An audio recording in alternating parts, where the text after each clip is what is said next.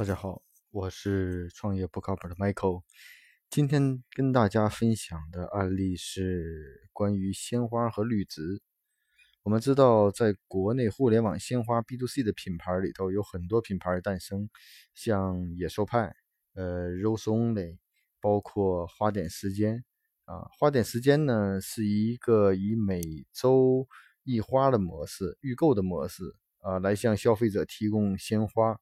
呃，目前呢已获得了亿元的 B 轮融资，被资本市场非常看好。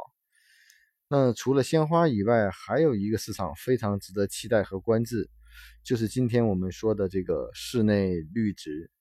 那我们可以看到，我们现在无论办公室还是家庭，都会有各种各样的绿植。无论你是出于美化，还是解决空气净化的问题，都会有这样。那这些绿植呢？往往我们通过一些绿植的服务公司，或者说去一些花卉市场用来购买。那在做绿植的时候，其实大家最担心的问题就是怎么去养这些绿植。所以呢，现在有专门的这种绿植的养护公司帮你护理这些。但是在这个应该说是比较刚需的市场，应用市场也比较大的这个范围内，却没有一家特别好的品牌类的公司出来。那可见这家这样存在的一些很大的公司。那最近呢，在美国纽约有一家新创公司，他希望通过现代化、直接面向消费者的工厂带来改变，获得了七百五十万美金的融资。这是一家网上及实体店销售盆栽绿植的初创公司。最近呢，刚刚获得了又获得了一笔五百万 A 轮融资。这家公司呢，成立于二零一二年。在起初的时候，一直是自力更生，呃，到去年获得了一些资本的支持，可以说是相对于创业来说，大家知道没有资本的支持，生存其实是很举步维艰的。这也就是说，很多公司为什么当做一个生意，并没有规模化的发展啊？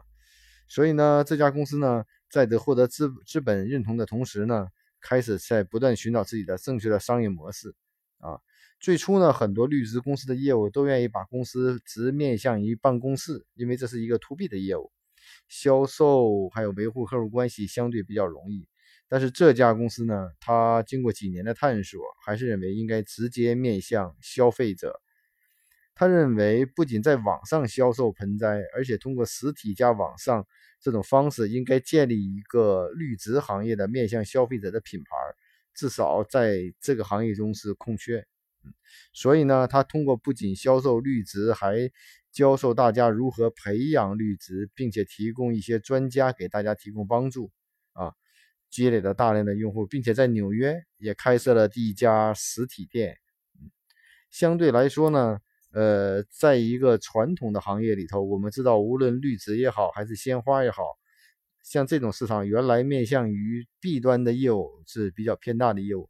在 C 端获取客户的成本相对比较高，而且往往集中于用户主动购买啊，购买的渠道往往也很简单。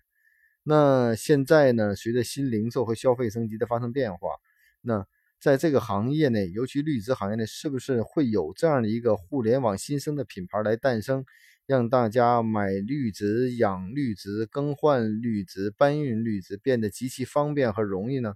我相信这里一定有。大量的市场空间啊，因为绿植从其成本上来说呢，还有很大的利润空间，包括以后维护养护的成本，所以呢，这也许是一个有机会对于互联网创业者来说一个比较不错的去冲击传统行业的机会。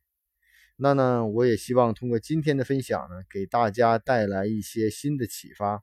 那。绿植在网上兜售绿植，创建绿植的这种品牌，到底有没有可能性？我觉得大家可以思考一下。